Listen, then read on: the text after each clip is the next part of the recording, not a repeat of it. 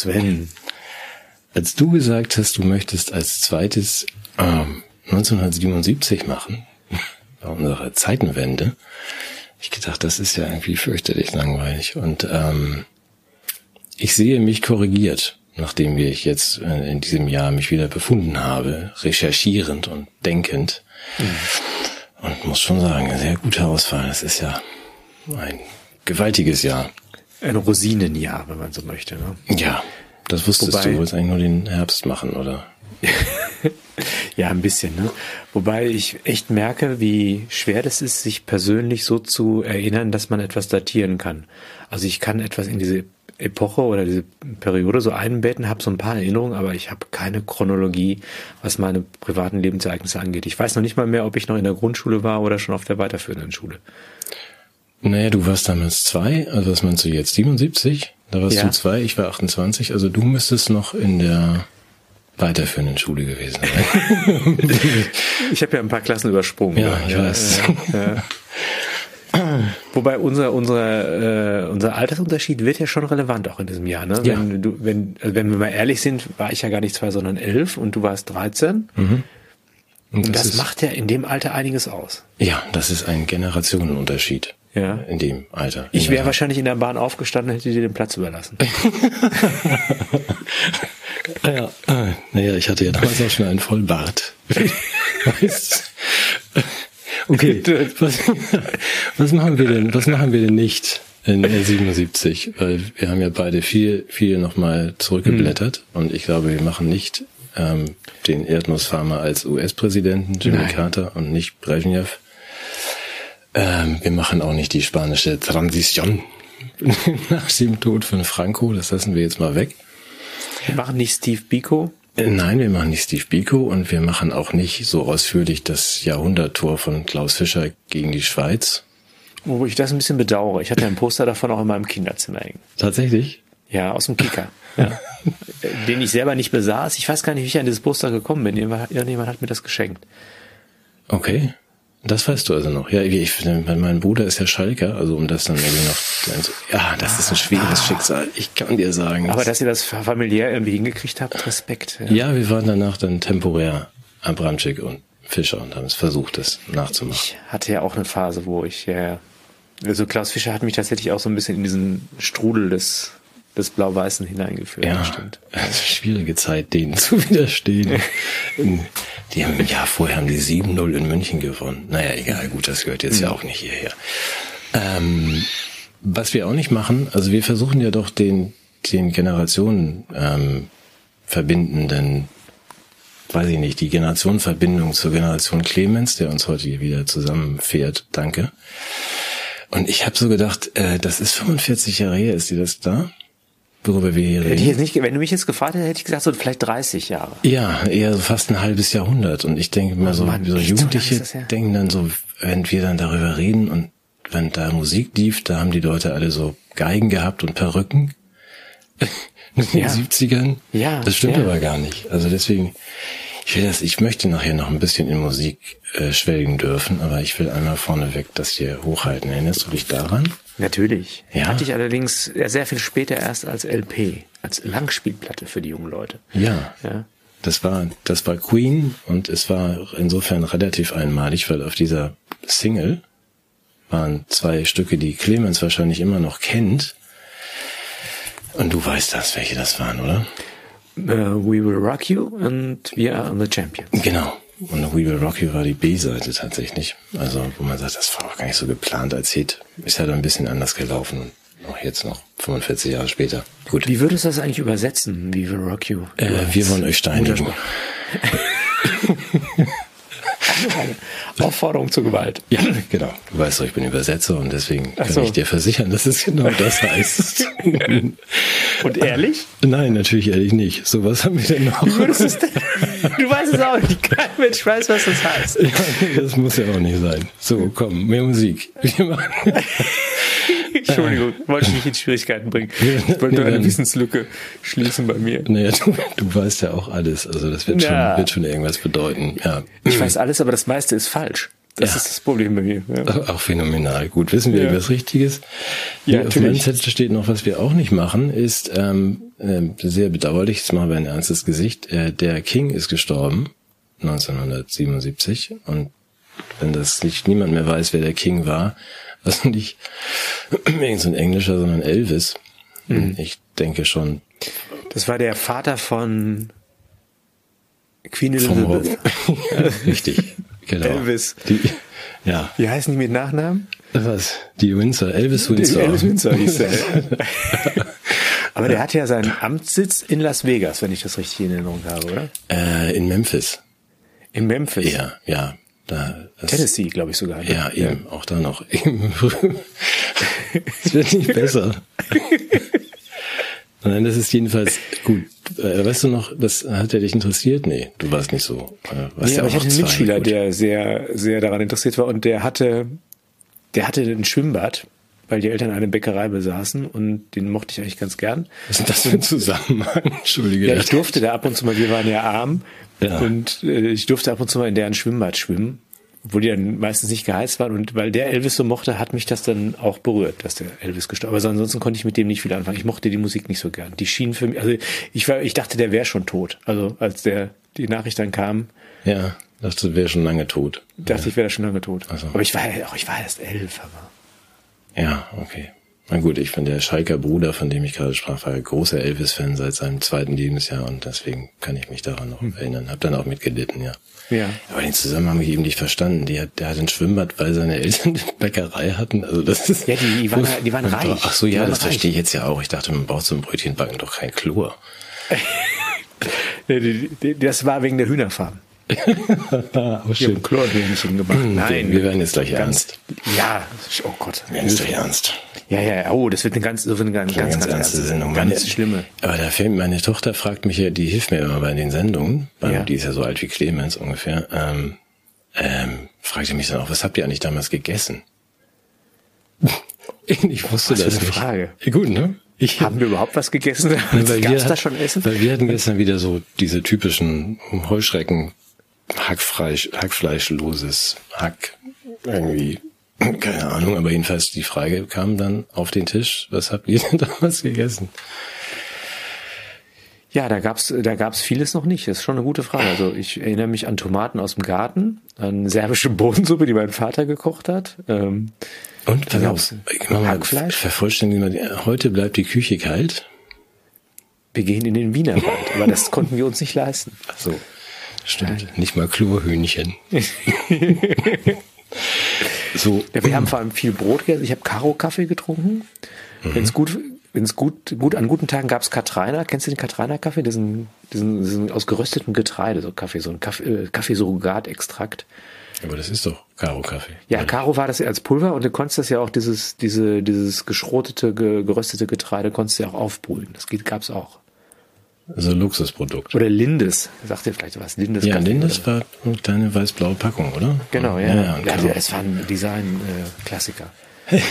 was hab ich, wirklich? Ja, ja, ja, so Maisberry Porzellanteller in der Küche war auch der Linde Ersatzkaffee. So Ja, apropos wa? Porzellankeller in der Küche meinen Eltern, ich weiß nicht, ob es 1977 war, aber jetzt kommen wir auf, also meine Eltern hatten, äh, also wie gesagt, wir waren ja nicht reich und hatten äh, so eine Küche, die war aus, sagen wir mal, nicht unbedingt den Hoch, du bist uns unscharf und pumpst irgendwie zwischendurch. ja, das sollte ich lassen. Pumpen ist ja wieder gut, aber nicht in unserem Alter. So, ich mache das mal anders. Ich hoffe, das ist besser. Der Autofokus pumpt, so ist glaube ich besser. Ja. Dann setze ich nochmal an hier, Clemens schneidet das raus, oder?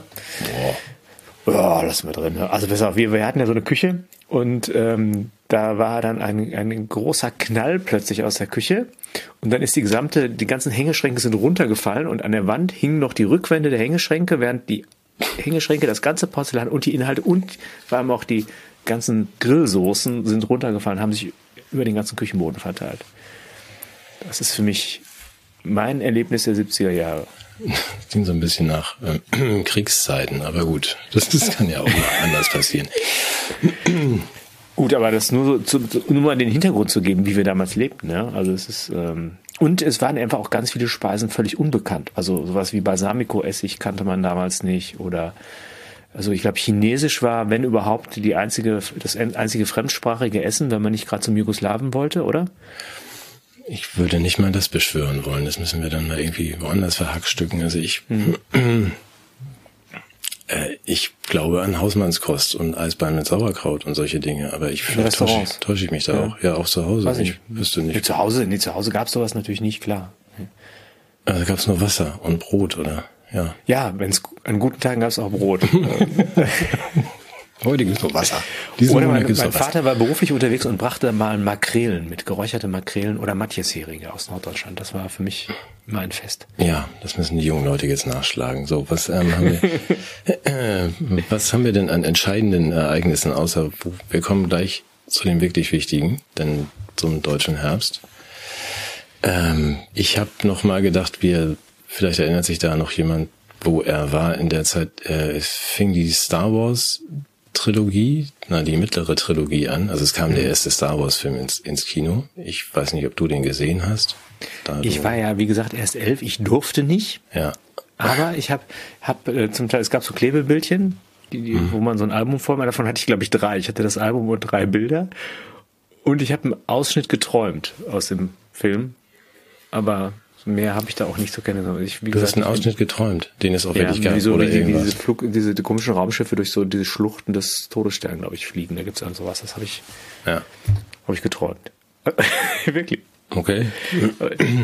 Weil alle meine, meine, damals, das ist vielleicht für die jungen Leute auch noch interessant, damals hat man ja draußen gespielt mit, mit, mit, äh, mit Kameraden, die in der Nachbarschaft wohnten, die man zu Fuß erreicht hat, ohne dass die Eltern einen dahin geflogen haben, mit dem Hubschrauber oder mit dem SUV. Mhm.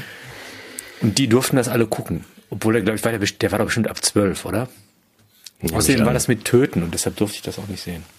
Mhm. Das klingt nach einer sehr vernünftigen Entscheidung deiner Eltern, aber das müssen wir vielleicht nochmal vertiefen. Aber du hast es mhm. dann auch danach nicht gesehen, weil nee. dann dachtest du, nö, also wenn ich das nicht sehe. dann war ich auch bockig, dann habe ja. ich gesagt, also nee, jetzt gucke ich es auch nicht mehr, nur weil ich jetzt erwachsen bin. Bist dann worum geht's denn in dem Chucky Film? geworden. Ach, ja. es geht darum. Worum geht's denn in Star Wars?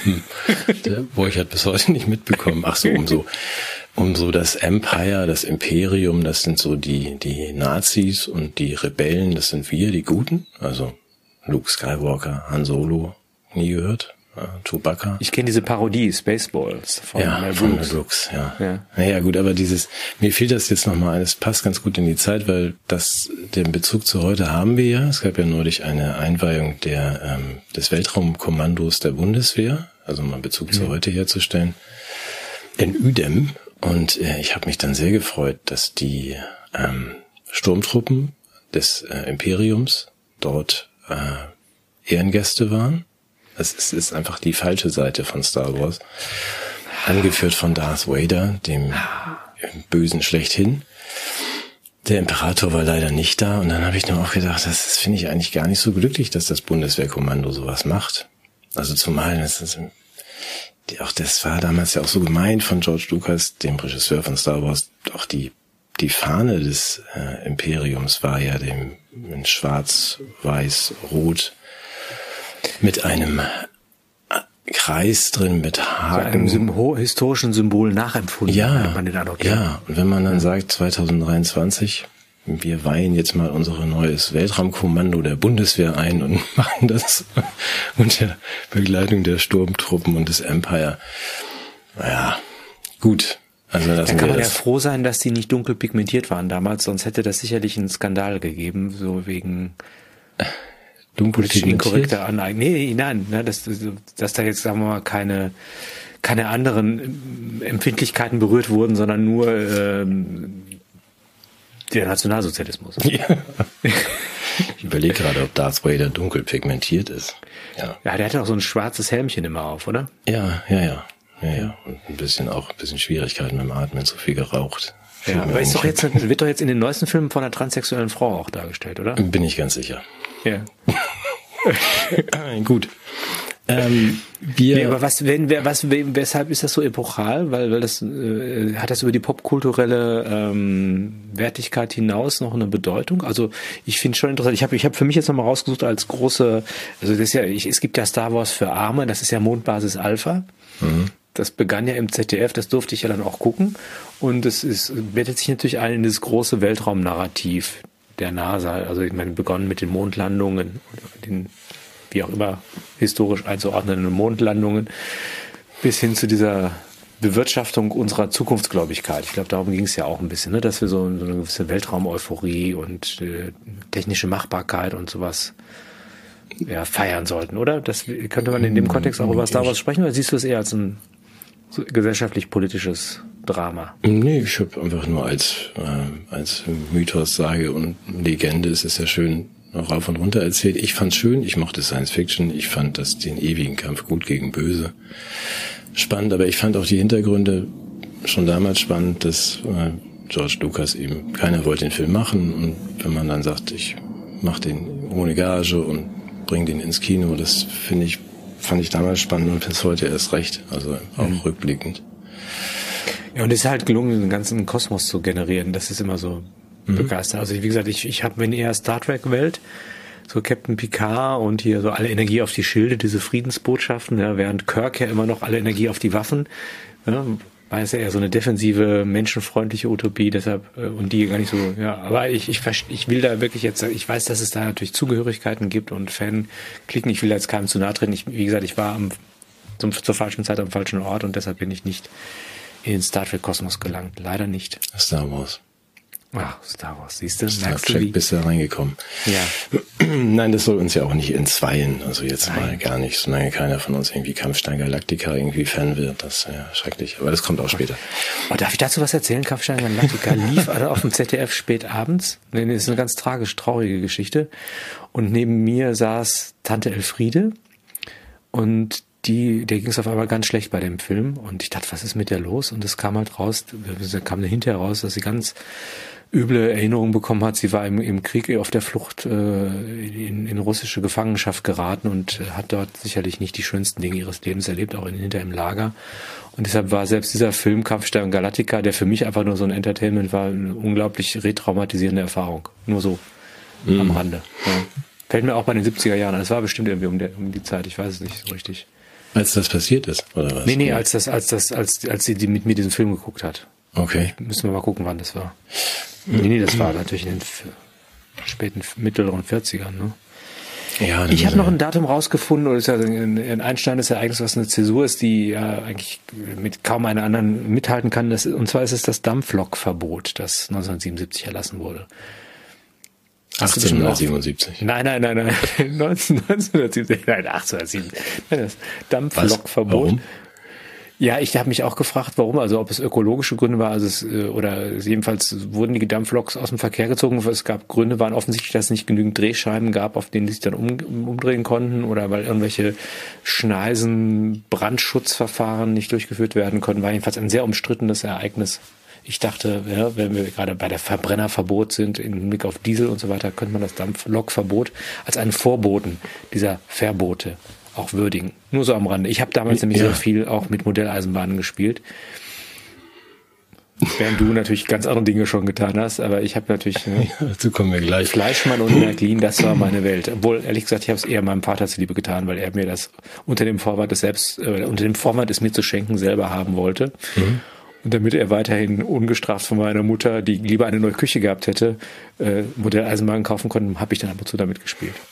Okay, also du warst, wie gesagt, da war ein Generationenunterschied. Ich habe mich dann noch damit beschäftigt, wie man einen vernünftigen Fallrückzieher hinkriegt und aber auch schon mit anderen Fragen. Dazu kommen wir dann gleich vielleicht noch mit den Eisenbahnen nicht mehr so. Ich dachte, das hängt jetzt mit der Erdabkühlung zusammen oder so. Damals. Was war? Mit dem Dampflokverbot? Ja.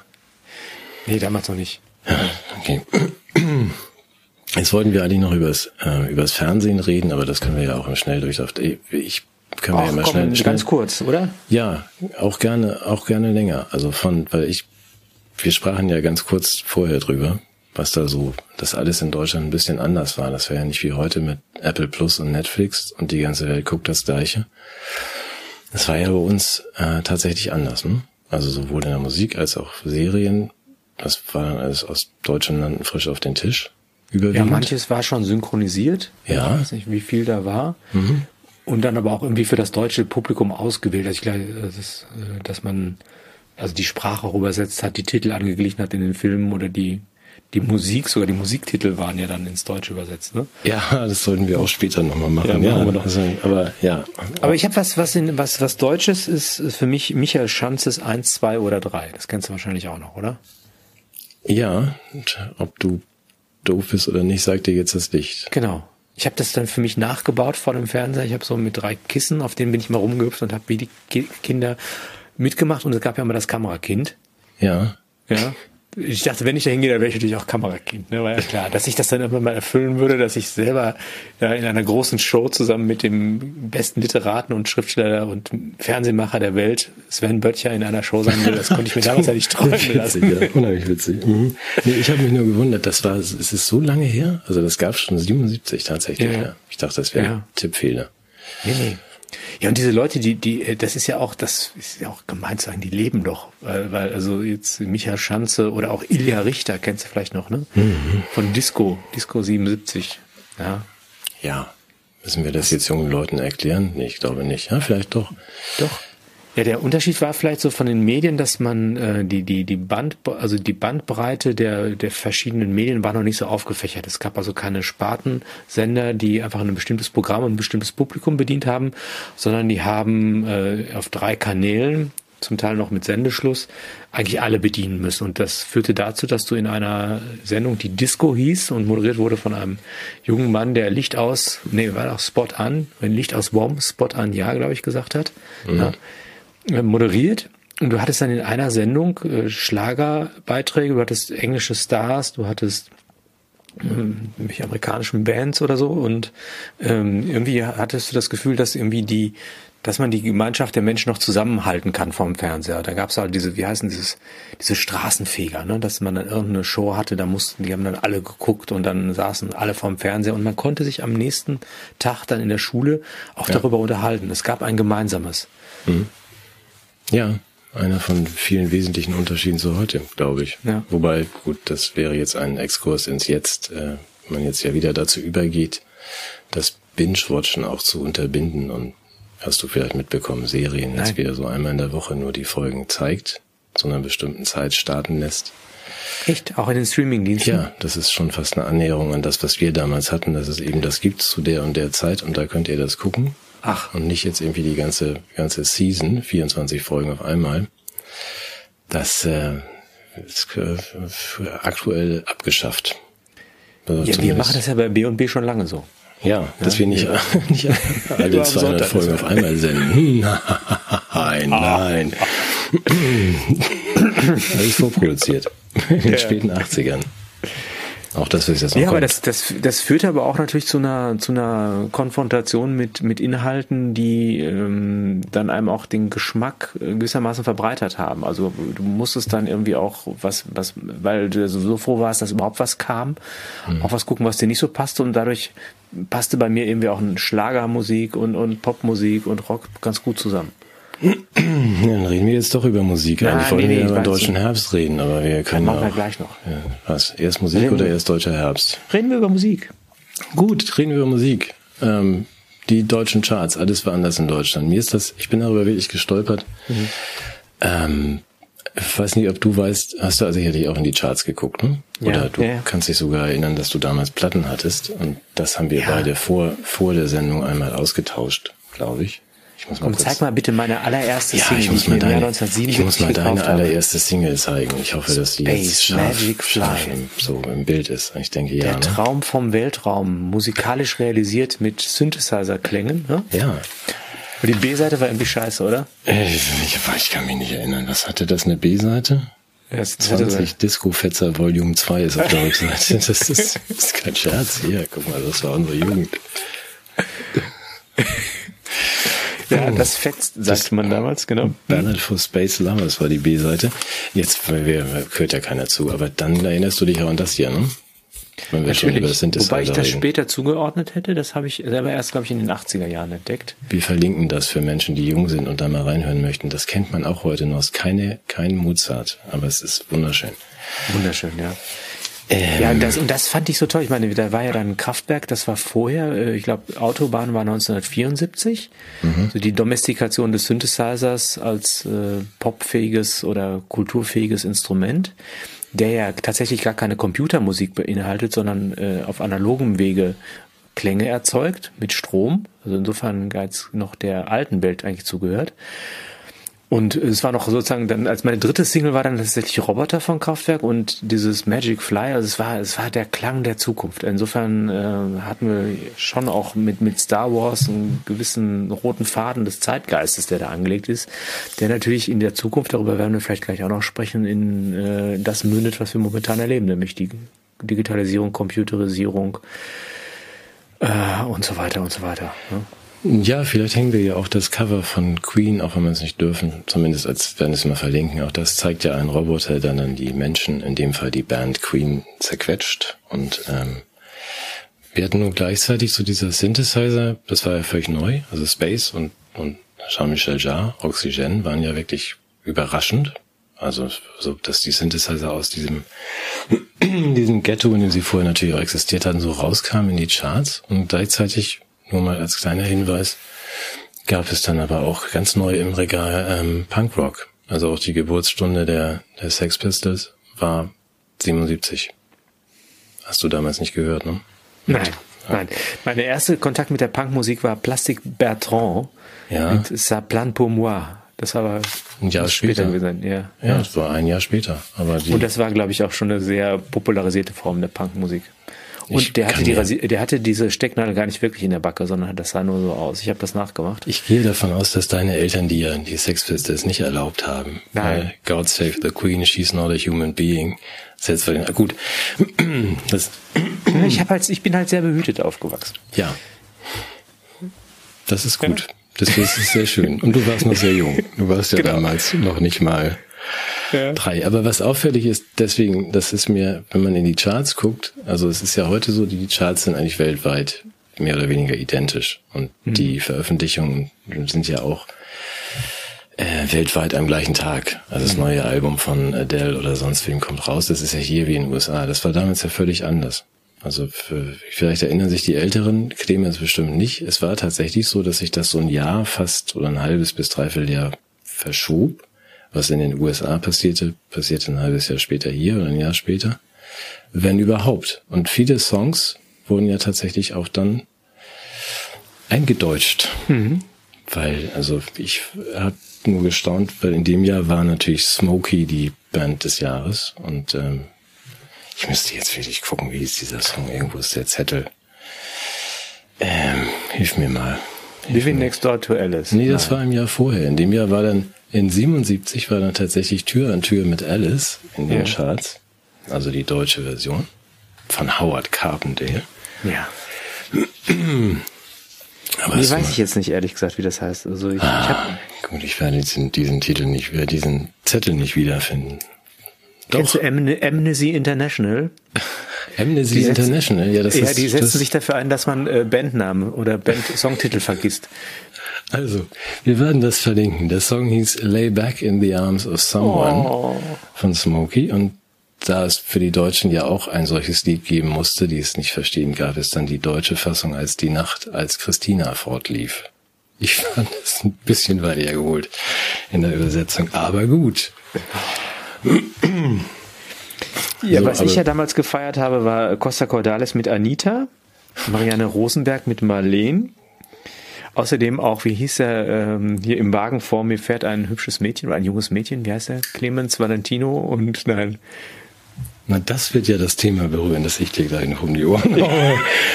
Das, Das sage ja ich jetzt. so. Und Bonnie M. Bonnie M war natürlich äh, ziemlich angesagt und was in unserer Familie natürlich, worauf wir Wert gelegt haben, wir waren ja protestantisch, dass äh, diese Leute selber gar nicht singen, sondern dass von Frank Farian äh, einiges übernommen wurde und deshalb, ich, ich fand die Musik gut, aber deshalb durfte ich die nicht so schätzen. Meine Eltern haben auch diese Platten gekauft von Bonnie aber es wurde immer in dieses, diese Echtheitsfrage gestellt noch.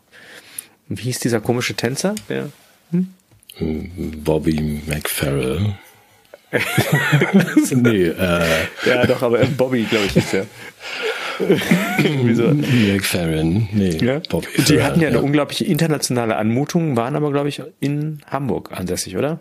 Ich, ja, weiß ich nicht. Also, wenn ich, ja, hm, bist du besser informiert als ich. So, jetzt lass uns mal ganz kurz ernst werden.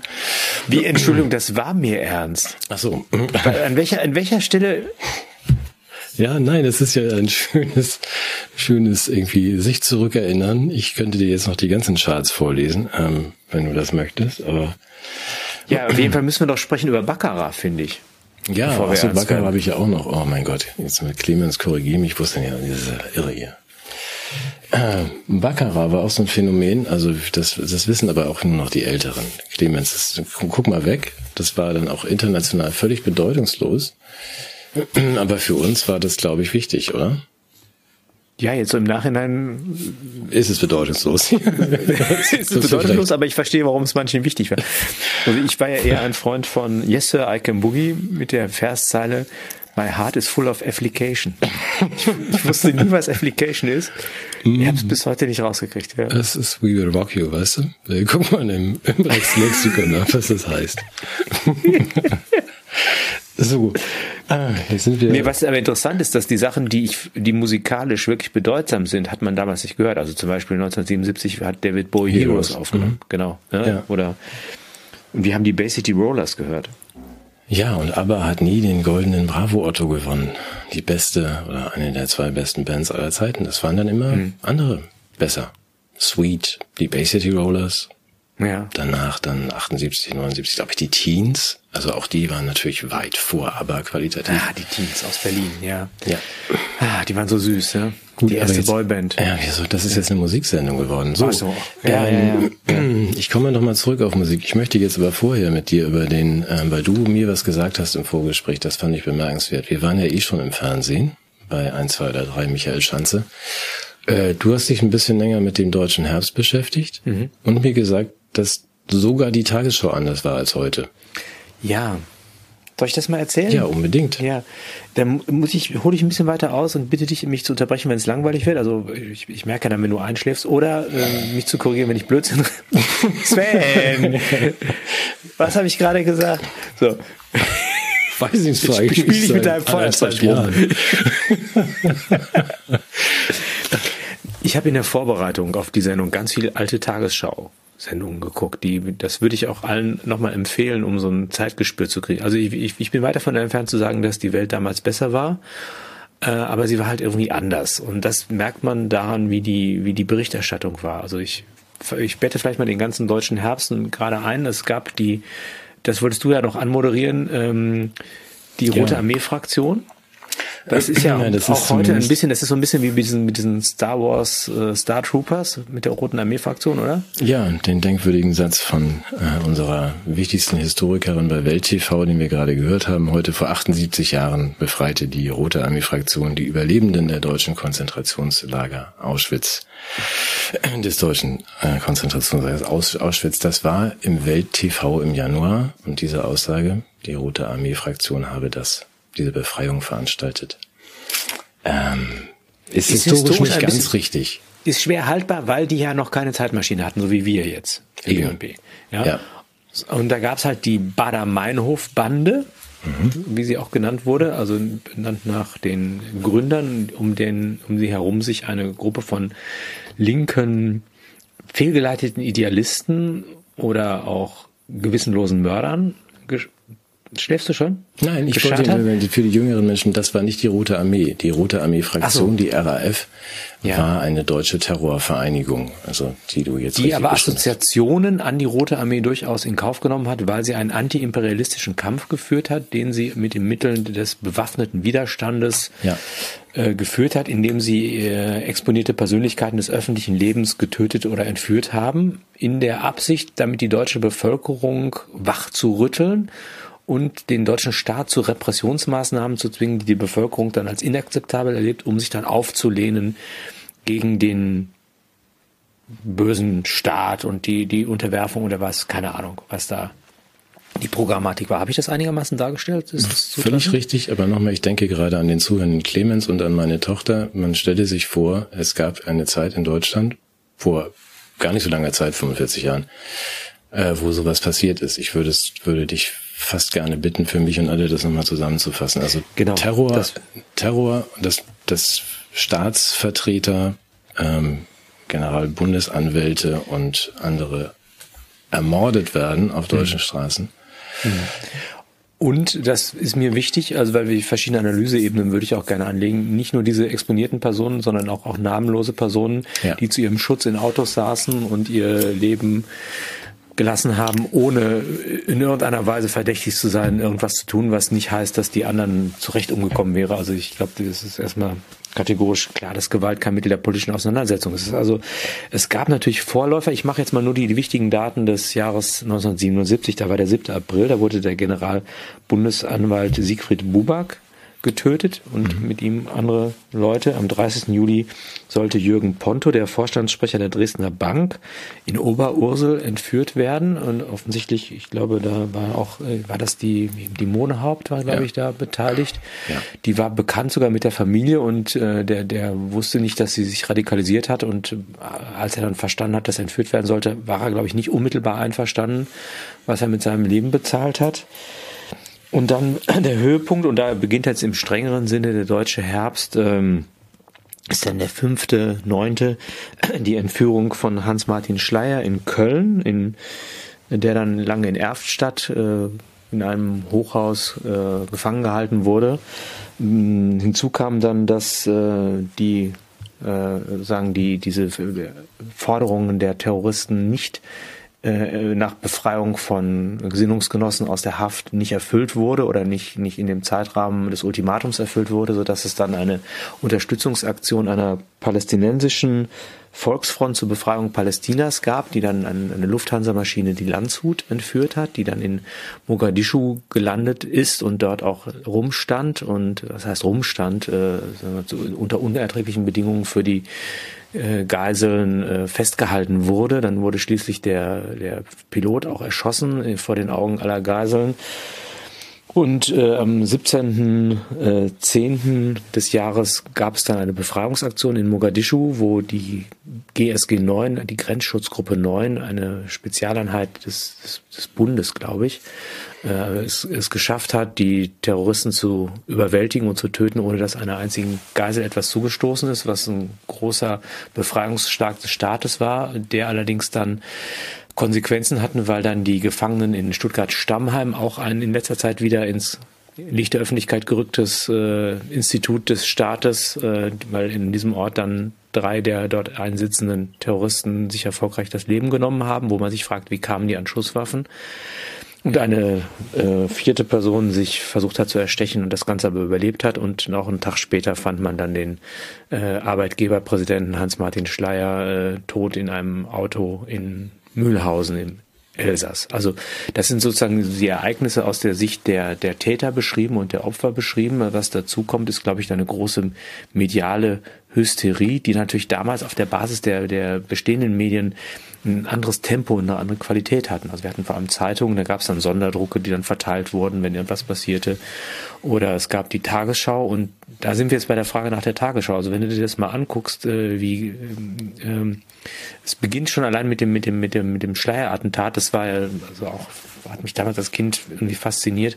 Die haben also da seinen Wagen zum Stehen gebracht in Köln, in Braunsfeld. Da haben sie einen Kinderwagen über die Straße rollen lassen. Der Fahrer hat gebremst, weil er nicht über den Kinderwagen fahren wollte. Und dann haben sie ihm die Leute erschossen und das ziemlich blutige, gewaltsame Aktion. Und es wusste zunächst einmal bei der Tagesschau an dem Abend keiner, was mit Schleier überhaupt ist. Und dann haben die tatsächlich diverse Quellen abgearbeitet in einer Ausführlichkeit und gesagt, der sagt das, der sagt das, der sagt das, wir wissen nichts. Mhm fand ich, äh, habe selten so einen redlichen Umgang mit Nichtwissen erlebt wie das. Ja, fand ich nicht verkehrt.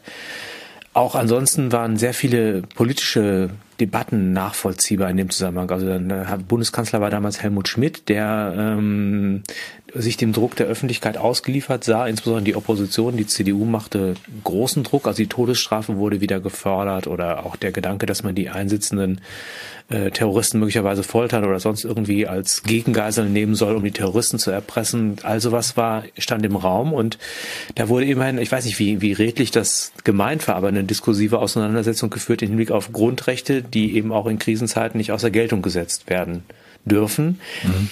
Dass wir Grundrechtseinschränkungen hatten, etwa das Besuchsverbot äh, für die Anwälte der einsitzenden Terroristen und so weiter, das ist unbestritten und dass wir auch in einer Art quasi Ausnahmezustand existierten im Hinblick auf die Fahndungen und so weiter. Das gehört alles dazu, aber gleichwohl hatte ich das Gefühl, es gab noch eine gewisse intellektuelle Qualität in der Auseinandersetzung in den, in dem im Parlament, aber auch in den, in den Medien selber. Das, das ist mir sehr, sehr brisant aufgefallen. Mhm. Also das ist sozusagen die objektive Geschichte. Ich weiß nicht, hast du Erinnerungen an die Zeit? Wie hast du es erlebt?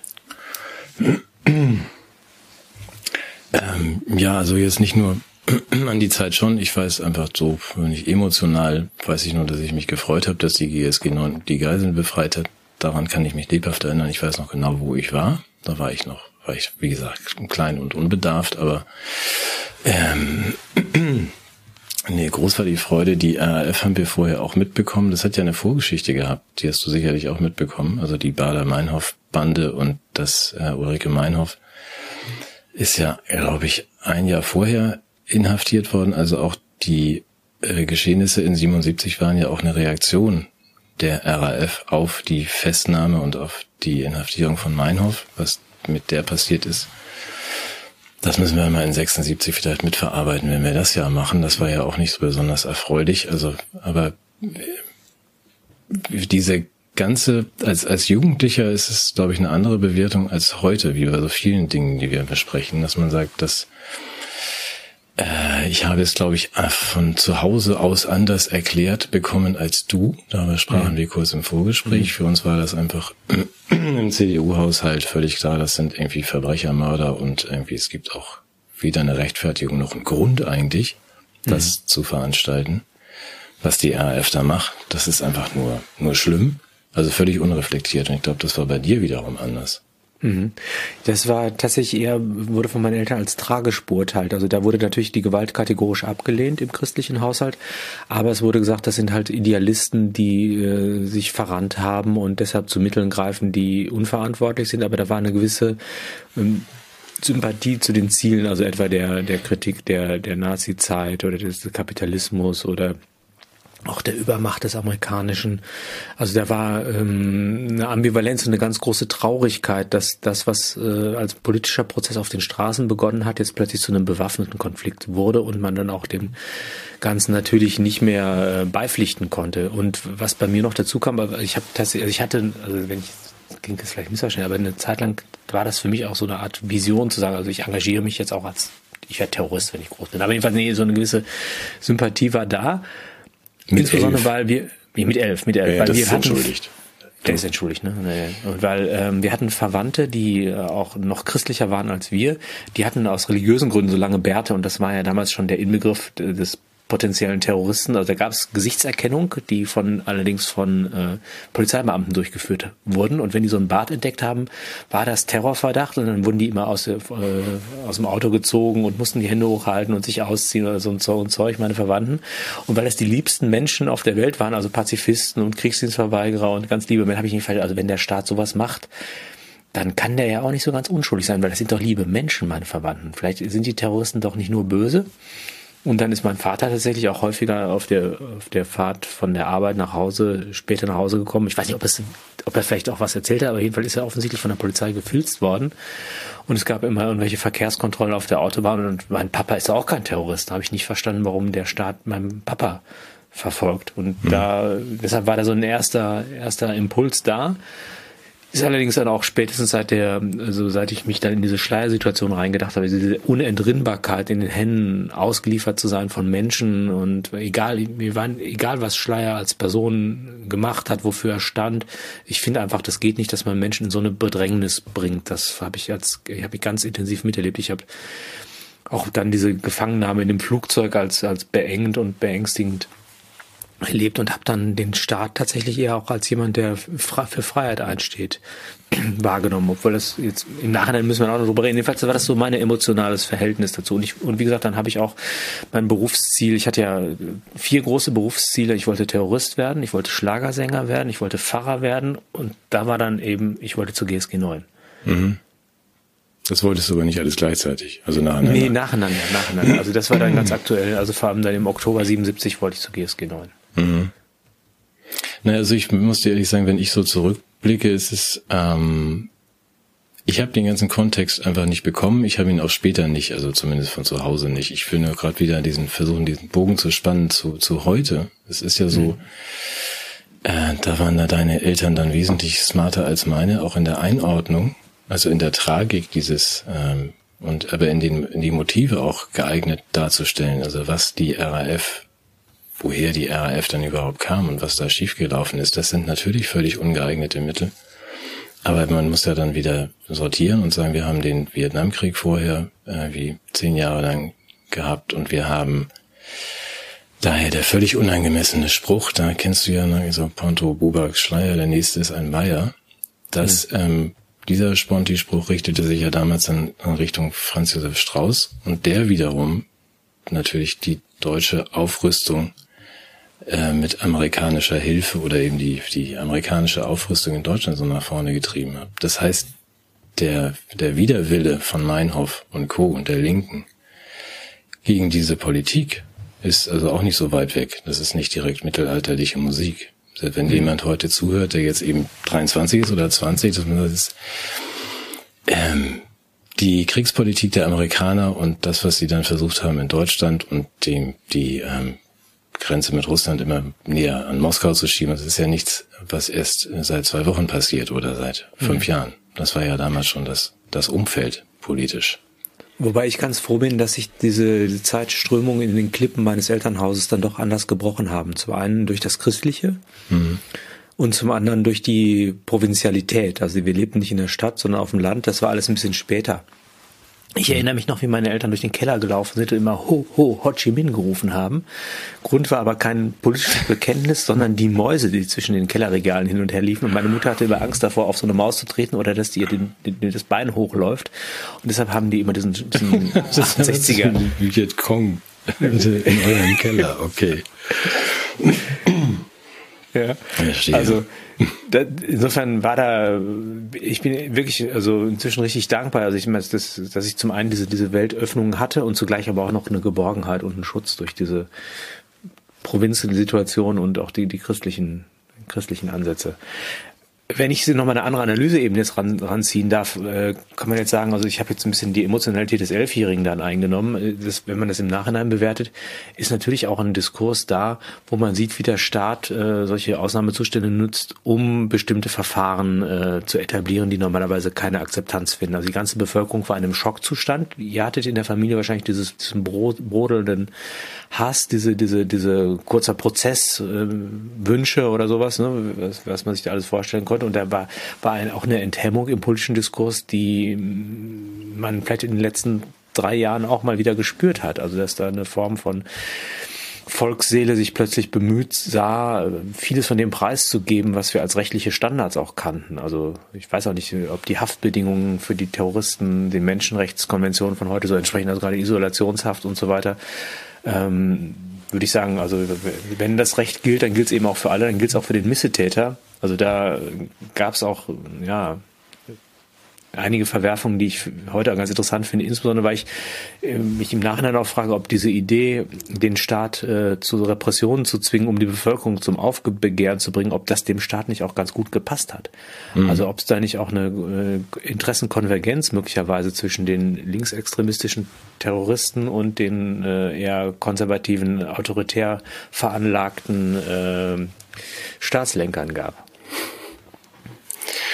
Möchtest du, du daraus eine Verschwörungstheorie entwickeln? Nein, nein. Nee, ich habe ich hab, ich, wir, ich wittere sowas.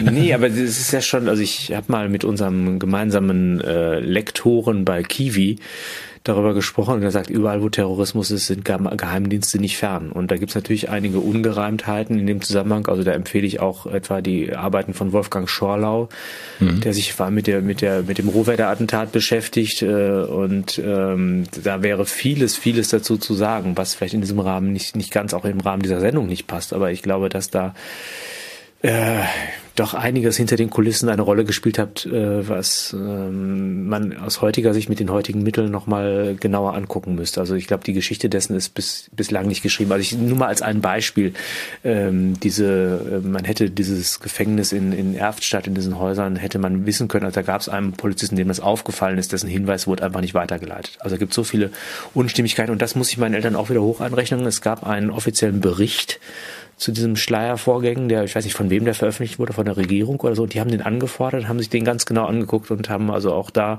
dem Staat auf die Finger geschaut. Natürlich war dieser Bericht ähm, nicht dazu angetan, da irgendwie einen Hebel zu finden, aber jedenfalls ist da für mich auch äh, so, eine, so eine Grundfrage im Hinblick auf die Vertrauenswürdigkeit der Autoritäten offen geblieben seit 1977. Also letztendlich hat mich das ja politisiert. Mhm. Ja, also wenn wir jetzt, wären wir Verschwörungstheoretiker, würden wir ja auch darauf hinweisen, dass Menschen wie ähm, Otto Schily oder Ströbel da also immer, immer sicher waren, dass auch die Selbst, die, Selbst, der die Selbstmorde der ähm, von Enslin und Bader und Raspe waren das, ja. glaube ich, die in Stammheim einsaßen, keine waren und der Stern wusste auch, dass dann irgendwie ein merkwürdiger Stromausfall in der Nacht irgendwie passiert ist. Also es, es gibt äh, reichlich äh, Stoff und ähm, ich habe kürzlich noch mit Jeffrey Epstein darüber gesprochen. Und äh, ja, der, ja, der hatte dazu auch was zu sagen. Mhm. Wolltest du mir jetzt ein Stichwort für mein Thema geben? oh, scheiße. Ja, nee, also das sind halt die Dinge so, ähm, ich tue mich schwer, da richtig analytisch ranzugehen an diese Zeit, weil die mich biografisch so geprägt hat. Mhm. Also ähm, das ist, ich finde es schwer, das äh, da auf Abstand zuzukommen, aber ich glaube, es wäre auch nochmal nötig, danach zu fragen. Aber das ist jetzt wirklich eine offene Tür und Stichwort für mich, wenn ich das nehmen darf. Also ja, natürlich. Ich, wenn, wenn du mit dem Herbst soweit ähm, fertig bist, fertig. das hat sich ja. nicht viel geändert von damals zu heute. Ähm, weil ich hatte auch, ähm, wie du vielleicht auch, wenn ich mir das angucke, also wenn ich sage, wir machen das jetzt durch die Zeitenwende und wir schauen dann zurück und wie ich schon sagte, ich versuche mal diese Verbindung herzustellen zu meinen Kindern oder Clemens, der mein Sohn sein könnte, aber nicht ist. Ich schwör's. Ähm, Kannst ja viel ähm, behaupten. Dass ich, ich habe mich dann gefragt, gut, ich war damals 13, wie gesagt, Fallrückzieher und ähm, wie geht denn das? Und dann aber durchaus auch mit der Frage schon im Gepäck, wie gehen denn so andere Sachen mit, äh, mit, mit Mädchen? Ähm, worüber man wenig ähm, erfahren hat und dachte dann eigentlich, ich mache uns und mir mal zweieinhalb Gedanken und gerne auch launig und amüsant, wie ist, wie, wie groß der Unterschied war zwischen uns als 13-Jährigen und 13-Jährigen heut, heute. Also gerade was dieses Coming of Age und wie ist, wie sieht denn eigentlich so eine. Was heißt Coming of Age? Ja, dieses Erwachsenwerden und so. ähm, wie, wie sieht denn eigentlich so ein, so ein, so ein, Mädchen ohne Sachen dran aus und vielleicht, was macht man auch damit, wenn das dann so, also, so diese ganzen unschuldigen Fragen, es gab keine, es gab kein Internet. Es gab keinen, der einem irgendwie Antworten gegeben hat. Deine Eltern dir vielleicht, meine mir nicht.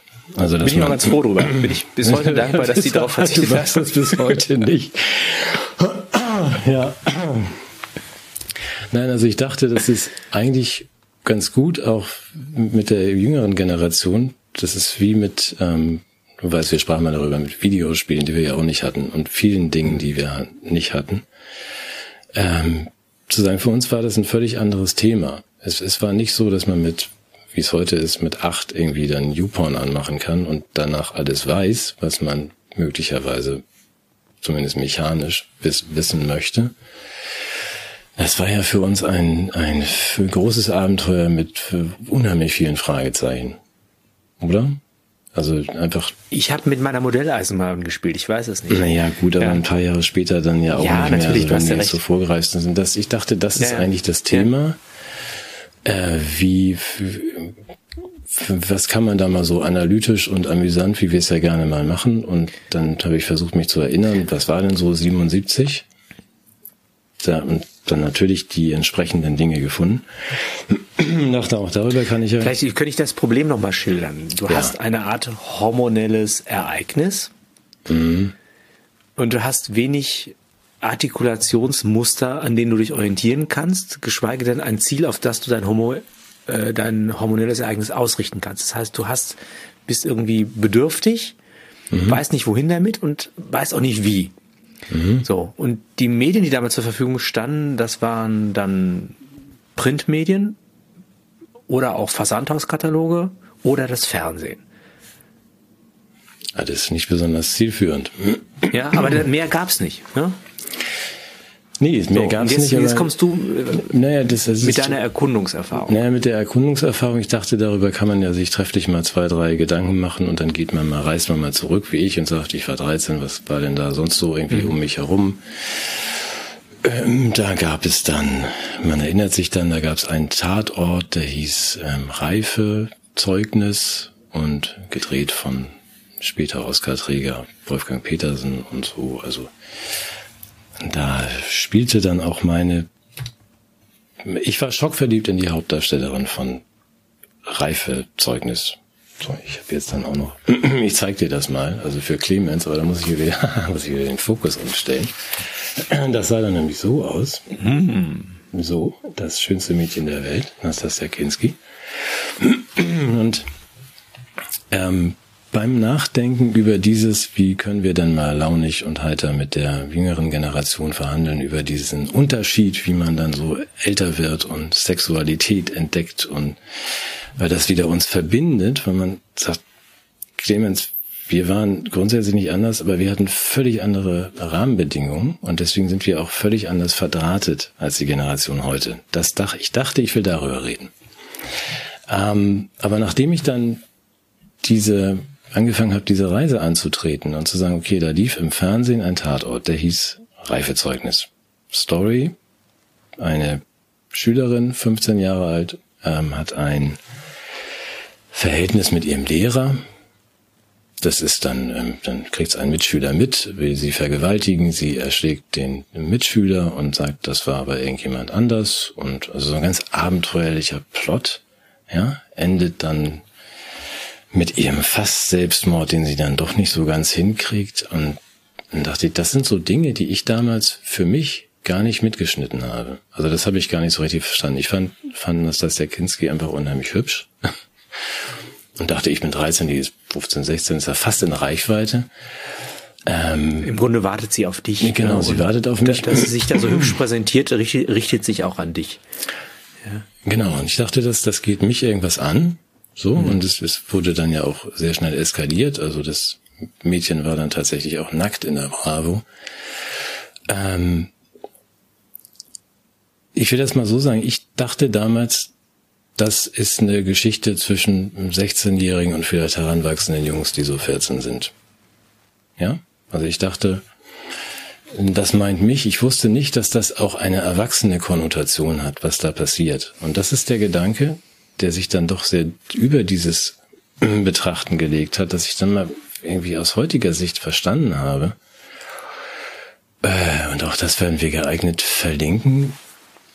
Um das mal zusammenzufassen, also da ist ein Mädchen, das dreht mit 15 diesen Film, äh, dass eine Schülerin ein Verhältnis mit ihrem Lehrer hat und ist dann auch schon zur besten Sendezeit so ein bisschen nackt im Fernsehen. Äh, zieht sich danach dann auch für die Bravo aus und ähm, sitzt dann in einer Samstagabendshow, die hieß Am laufenden Band, mit einem sehr populären Holländer, Rudi Carell, der dann ein ernstes einen Auftritt macht mit dieser 16-Jährigen, die als Meerjungfrau dann auf der Bühne sitzt und ein lustig getextet, er ist dann irgendwie Robinson Crusoe und sie ist die Meerjungfrau und gipfelnd in so Sätze wie ich möchte ja eigentlich auch gar keine Jungfrau mehr sein wir werden das verlinken, wo du heute davor sitzt und denkst, wow, also what the fuck, was für Leute haben sich das angeguckt und welche Leute haben das erlaubt, ja, dass du, dass du das im Fernsehen zeigst, das ist eine Minderjährige. Äh, die Minderjährige hat dann sich ähm, einem Regisseur angeschlossen, Roman Polanski, der gerade 1977 in den USA wegen Vergewaltigung einer 13-Jährigen ähm, ausreisen musste. Bisschen überstürzt. Ähm, ist er musste nicht ausreisen wegen der Vergewaltigung, sondern wegen der juristischen der drohenden Strafe, ja. ja, ja. Und wenn man dann noch ein bisschen weiter einsteigt, was ich dann auch gemacht habe, erinnert man sich, dann war noch in den deutschen Charts ein Song von, von Frank Zander, hieß der Mann, so ein Blödelbade, das hieß äh, O Susi, wo es darum ging, dass der ältere Herr irgendwie eine 14-Jährige in einer Bar anspricht und der Witz an diesem O Susi, der zensierte Song, 28 Wochen in den deutschen Charts, bestand eigentlich nur darin, dass alles was nicht jugendfrei ist, jedes Wort, das nicht jugendfrei ist, gestrichen war aus dem Text. Aber damit Dass trotzdem, du mitgedacht hast, oder? Aber trotzdem natürlich völlig klar war, was das dann heißt, wenn sie legt dann ihre Hand in meinen, hm, also, und, ähm, ja, was hast du getan? Also, komplett abartiges Zeug. Und nochmal, mir ist dann nur aufgefallen bei diesem Zurückbetrachten, dass ich aus der damaligen Sicht ja, wenn du verstehst, ich als 13-Jähriger dachte, na gut, das ist ja nur für mich, da ist so eine Grenze, das geht Erwachsenen nichts an. Mhm. Das mhm. ist, das ist Peneda-Humor, das ist also gerade so auf meinem Niveau, oh Susi. Mhm. Und mhm. äh, falls, das ist das, das, das Kinski ist doch ein Mädchen. Das, das geht doch Erwachsene das ist nichts eine andere an. Gewichtsklasse, ne? Genau, ja, ja, aber mir war nicht klar, mir war nicht klar, dass das eine erwachsene Dimension hat. Und da muss ich so rückblicken, das war für mich das eigentlich Schockierende und Nervige an dieser Recherche für diese Sendung, dass ich dachte, ich, ich kündige sämtlichen 68ern und meinen Eltern die Freundschaft für immer. Weil wie kann man sowas zulassen? Also wie kannst du zulassen, dass Polanski irgendwie für die Vergewaltigung einer 13-Jährigen durchkommt oder eine 16-Jährige im Fernsehen angebaggert wird und danach bei diesem 13-jährige Vergewaltiger landet und mit dem Filme dreht. Mhm. Das ist, entschuldige meine, ähm, meine leicht schlechte Laune. Das hat mich ehrlich gesagt kalt erwischt, einfach bei dieser, bei der Betrachtung von 77, dass ich eben aus der damaligen Sicht war so, das, das, das ist nicht für Erwachsene. Das ist. Das spricht für deine Unschuld und gegen die Zeit. Also ich selber hätte, also ich durfte das nicht gucken, weil das mit mit Töten ist, äh, Tatort. Also mhm. auch da wieder. Ich glaube, ich durfte es auch nicht gucken. Ich durfte nur also, Bravo lesen. Und da war ja die Kinski drauf und das durfte ich auch nicht gereicht gucken, für den Rest meines Lebens, um sie zu lieben. ja. Oder naja, gut. Also wir sind da, wir können da nichts für, aber die, das ist natürlich ein Einwand gegen die Zeit. Ne? Und das ist äh, diese Enthemmung. Also ich würde es gerne einbetten in die Frage nach der Rolle der 68er und der Befreiung der Sexualität. Mhm. Wenn wir, die, wenn wir die Zeit noch haben. Ja, wir haben ja. eine Zeit der Welt. Ne, nehmen wir uns, oder? Ja. Weil diese Befreiung der Sexualität ist ja gleichbedeutend mit ihrer Entwertung, Entzauberung und ihrer moralischen äh, Indifferenz, also mit einer nihilistischen Perspektive auf diese Sexualität. Also da wurde ja die katholische Kirche als der große Buhmann aufgebaut. Der hatte ja katholische Kirche, bei allem, was man gegen sie als Institution sagen kann, hatte, hatte der Gedanke, dass man äh, Sexualität mit Liebe verknüpft, dass man da eine feste Beziehung voraussetzt, bevor man in die Sexualität geht, dass man sowas wie Pädophilie missbilligt dass man äh, vieles andere, also müssen wir gerade umsetzen hier, ähm, vieles andere limitiert klingt ja zunächst einmal nach einer Begrenzung des menschlichen Luststrebens. Man könnte es aber auch beschreiben als der Schutz etwas Kostbares, was als Lebensquelle äh, uns irgendwie mit hineinnimmt in ein größeres Ereignis von Schöpfung, das auch letztendlich ähm, vom Menschen allein, wenn er nicht behütet ist durch solche Rahmungen, gar nicht zu verantworten ist. Und das, was du noch als elementares, äh, ja, das geht mich an, beschreibst, hat ja immer noch was Unschuldiges. Du wärst ja nie auf die Idee gekommen, irgendwas Unanständiges mit dir anzustellen, sondern du hättest dein, dein Traum wäre wahrscheinlich im gemeinsamen Eis essen und Händchen halten. Schon in Erfüllung gegangen, vermute ich jetzt mal, oder? Ich, schätze ich das falsch ich wusste mit 13 nicht, dass es viel mehr gibt, aber gut, also wenn ich das gewusst hätte. Ja, ja oder du musst das, aber trotzdem, nee, es ist ja, das, ja. Und, und was jetzt passiert ist, ist, dass diese, diese befreite Sexualität, die ist ja äh, dann zur Beute geworden. Zum einen, also sie ist an die Wissenschaft gefallen. Sie wurde entzaubert, indem sie gewissermaßen als hormonell körperlicher physischer Prozess verstanden wurde, der dann auch eine technische Dimension bekommen hat. Also Leistungsprinzipien kehrten ein. Damit ist der Zauber verloren gegangen. Also sie wurde dem Markt zugeführt als als Produkt des, ähm, des Konsums auch der Kulturindustrie, der Popindustrie. Und da ist natürlich sowas wie die Schaffung von, von neuen äh, Warengruppen, wie etwa die pädosexuelle Aufladung oder die Frühsexualisierung auch in dem Zusammenhang gar nicht äh, oder wichtig. Die Sexualität wurde ideologisiert, sie wurde der Macht unterworfen. Und insofern ist die Befragung der Sexualität gerade in meinen Augen eine Entzauberung und eine Verkümmerung oder Zerstörung der Sexualität, insbesondere weil sie genau diesen, aus dieser Hut, aus dieser behüteten Rolle herausgeführt wurde. Nicht, dass sie vorher irgendwie ideal gewesen wäre, aber zumindest gab es noch Ansprüche oder kleine Bollwerke, die drumherum gebaut werden. Und ähm, dieser Zynismus, ich meine, muss man auch sagen, haben ja die Genderisten oder jedenfalls diese, diese, diese Leute auch einen Punkt erwischt und auch die Feministen einen wesentlichen Punkt ist vor allem zum, zum Vorteil der Männer gewesen. Also diese Entkopplung, für wer zweimal mit derselben Pen gehört schon zum Establishment, mhm. war ein freier Zugriff der Männer auf die Frauen, die sich dann nicht als Brüde geben wollten. Ich weiß es von vielen Frauen aus der Generation, die dann auch berichten haben, ja gut, letztendlich wollte ich das gar nicht, aber es, es war, gab halt einen großen sozialen Druck eben aufgrund dieser Ideologie bis hin eben zum Zugriff von, von, von alten Schweinen auf junge Kinder. Also, Entschuldigung, also da wäre nee, das, auch. Wir ja. sollten noch zu mehr Kraft ausdrücken greifen. Ich will ja. nur noch mal. Und nee, darf ich einen Punkt noch ja, sagen? Einen letzten Punkt. Ja. Und was ich dem besonders übel nehme, ist, dass sie letztendlich ähm, damit den Resonanzboden geschaffen haben für diese äh, neuen Tendenzen der der hyperkritischen Umgang mit Sexualitäten im Hinblick auf diese Genderismus-Debatte. Also dieser dieser dieser dieser neue diese neue prüde Haltung durch diese technifizierten, regulierten, äh, einvernehmlichen MeToo und dieser ganze Kack, der die sozusagen übers Ziel hinausschießt, hat ja einen Wahrheitskern genau in diesen Phänomenen. Ja.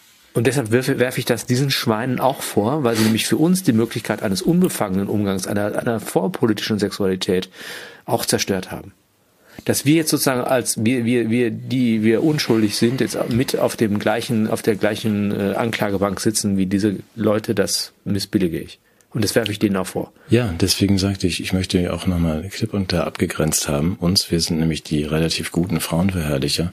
Da ist was grundsätzlich schiefgegangen. Also da, das, lass uns das noch zu Ende machen. Die Zeit haben wir hoffentlich. Oder mhm. musst du, musst du los? Ähm, nein, nein, nein. Ich, ich, ich, muss aufpassen, dass ich, dass ich überhaupt den Bann aufhöre dann, weil es mich echt unendlich erregt. Ja, das, das jetzt das richtige Wort, das weiß ich nicht, aber das können wir ja dann irgendwie ersetzen durch auf äh, äh, empört. Ja, wie auch immer. Nein, du meinst der, der Sachverhalt. Ja, gut, du ja. hast recht. Ja. Also jetzt, Nochmal, dieses, ich bin, ähm, bin alt und bin erst durch die Betrachtung und danke, dass du mir 77 so als Aufgabe gegeben hast, darauf gekommen, was für mich neu ist. In der damaligen Wahrnehmung war es für mich so, dass die, ähm, die Nastasia, die 16-Jährige, die hat bestimmt einen 17-jährigen Freund und wahrscheinlich komme ich da nicht ran, weil der hübscher ist als ich. Und ich wüsste sowieso nicht, was ich mit ihr machen soll. Er weiß das wahrscheinlich. Ja, aber das war ähm, klipp und klar, dass da kein Erwachsener was drin verloren hat. Und diese Erkenntnis im Nachhinein zu haben, dass, dass man sagt, wir kommen ja auch im, im Zeitstrahl nach vorne, gibt es dann irgendwie noch weitere Verschiebungen mit blauen Lagunen und irgendwie, wo dann Brooke Shields irgendwie noch ein bisschen jünger, noch nackt da rumläuft. Also was, was hat nicht gestimmt mit ähm, diesen Erwachsenen in der Zeit? Das, was, was ist da schiefgelaufen in den Köpfen? Also völlig losgelöst davon, ob die sexuelle Befreiung nun von allen Frauen auch so toll empfunden wurde wie von Rainer Langhans.